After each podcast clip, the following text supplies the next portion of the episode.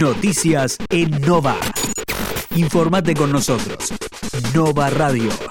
Las 10 noticias más importantes a esta hora. La primera.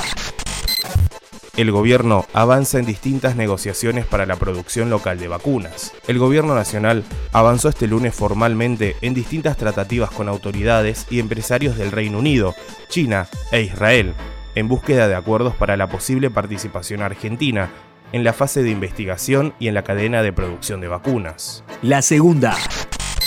La recaudación tributaria llegó a 817.882 millones de pesos en abril, más del doble que en igual mes de 2020.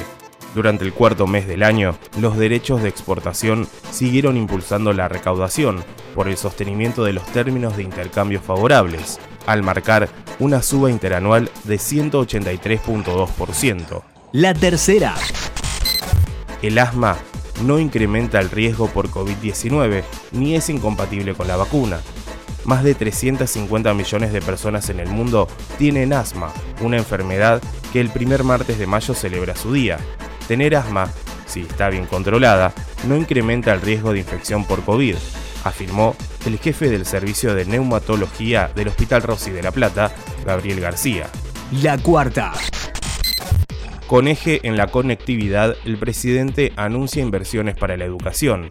El anuncio será hoy, en un acto en el partido bonaerense de Ceiza, junto al ministro de Educación Nicolás Trota, informaron fuentes oficiales. La quinta ampliaron la denuncia contra la reta por desoír el DNU y habilitar las clases presenciales. La abogada Valeria Carreras amplió las acusaciones contra el jefe de gobierno porteño por no respetar el decreto presidencial que rige desde el sábado, que prorrogó la suspensión de clases presenciales hasta el 21 de mayo. La sexta. En las últimas 24 horas se registraron 540 muertes y 15.920 nuevos casos. El Ministerio de Salud indicó que son 5.426 los internados en unidades de terapia intensiva, con un porcentaje de ocupación de camas del 68% en el país y del 75.1% en el AMBA. La séptima.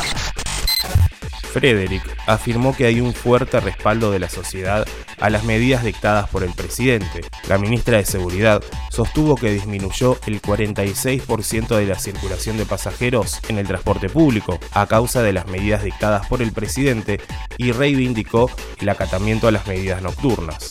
La octava. Entre Ríos suspendió por una semana la presencialidad en las escuelas. El gobernador de Entre Ríos, Gustavo Bordet, dispuso el cese de la concurrencia a las clases por un lapso de siete días en Paraná, Concordia, Concepción del Uruguay, Gualeguaychú, Colón y San José. La novena. Al menos 23 muertos y 70 heridos en un accidente en el metro de la Ciudad de México. El siniestro se produjo la noche del lunes, al vencerse una viga del viaducto a la altura de la estación Olivos. Decenas de rescatistas y bomberos comenzaron a evacuar a los pasajeros, entre fierros retorcidos y cables. Para un cardenal italiano hay riesgo de cisma en la iglesia por bendiciones a parejas gays. Así lo expresó en la víspera de la ceremonia simultánea que prepararon los sacerdotes alemanes en varios templos del país, que tendrá lugar el próximo 10 de mayo y congregará a cientos de parejas homosexuales. La décima. Martes, algo nublado y con 18 grados de máxima en la región. Durante la jornada habrá vientos del sector sudeste con ráfagas de hasta 50 km por hora. Las temperaturas se mantendrán los días miércoles y jueves. El Servicio Meteorológico Nacional prevé para hoy una mínima de 8 grados y una máxima de 18. Para el miércoles se prevé una jornada con cielo mayormente nublado, vientos del sector sudeste y una temperatura que se ubicará entre los 6 grados y los 16 grados de máxima.